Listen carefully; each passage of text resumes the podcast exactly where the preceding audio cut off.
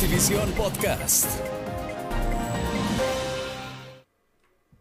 Hola, ¿qué tal amigos? ¿Cómo están? Un placer saludarlos. Bienvenidos a Notivisión Podcast, esta vez para conocer a un mandatario, diría un nuevo mandatario, pero no lo es, es un político y muy conocido en la región sudamericana, Luis Ignacio Lula da Silva, quien este 1 de enero nuevamente asumirá el mando del vecino país de Brasil, luego de una elección reñida, de un balotaje y de un país que definitivamente, tal cual lo han analizado expertos internacionales, está dividido. Vamos a conocer un poco más de la vida de Luis Ignacio Lula da Silva. Él nace en 1945 en Brasil, en una familia no acomodada. Es más, Luis Ignacio Lula da Silva trabajó desde los 16 años vendiendo naranjas para poder ayudar al sustento de su familia. Familia que sufrió varios traslados justamente por inestabilidad económica. Luis Ignacio era entre sus hermanos, según cuentan sus familiares, el más trabajador les contábamos, vendíamos, vendía naranjas para sobrevivir a los 16 años. Hizo un curso de tornero mecánico. Él, según cuentan sus allegados, no tenía miedo al trabajo. Luego se empleó en una fábrica de tornillos denominada Marte, donde obtuvo una beca para estudiar un curso de tres años sobre metalurgia durante la crisis tras el golpe militar del 64 fue de fábrica en fábrica hasta que en el 66 entró a las industrias billares, una de las principales metalúrgicas de este vecino país. Su primer contacto con los movimientos sociales o sindicales fue a través de su hermano, José Ferreira da Silva, ligado al Partido Comunista Brasileño. En el 69 integró ya la directiva del Sindicato Metalúrgico de San Bernardo y Diadema y en el 75 fue elegido presidente de este sindicato. Durante el 78 tuvo que hacer frente a las primeras huelgas obreras en 10 años causadas por la crisis económica.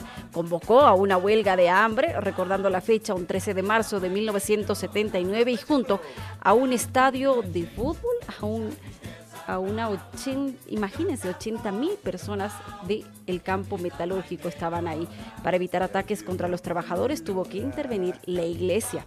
¿Cómo llega a ser parte del Partido de los Trabajadores, partido que lo ha representado siempre? El 10 de febrero de 1980 fundó este partido junto a otros sindicalistas, intelectuales, otros políticos y representantes de movimientos sociales, siendo elegido su primer presidente. Ya en el 82 durante eh, su estadía en prisión por la Ley de Seguridad de Estado, logró implantar al PT en todo Brasil, con más de 400 mil militantes, partido que fue cobrando fuerza.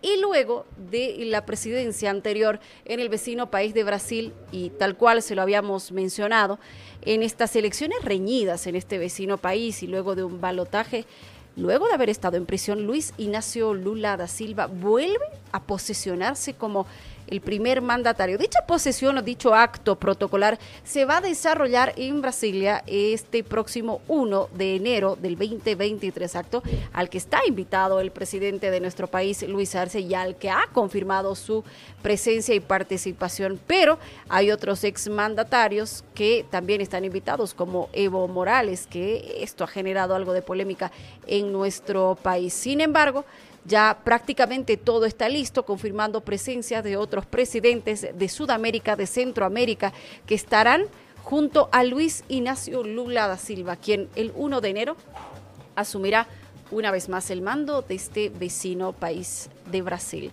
Esto le traerá beneficios por la afinidad, llamemos la política que existe entre Bolivia y Brasil. De seguro será un tema de análisis que usted pronto lo tendrá y verá aquí en Notivisión Podcast. Hasta ese momento, permiso.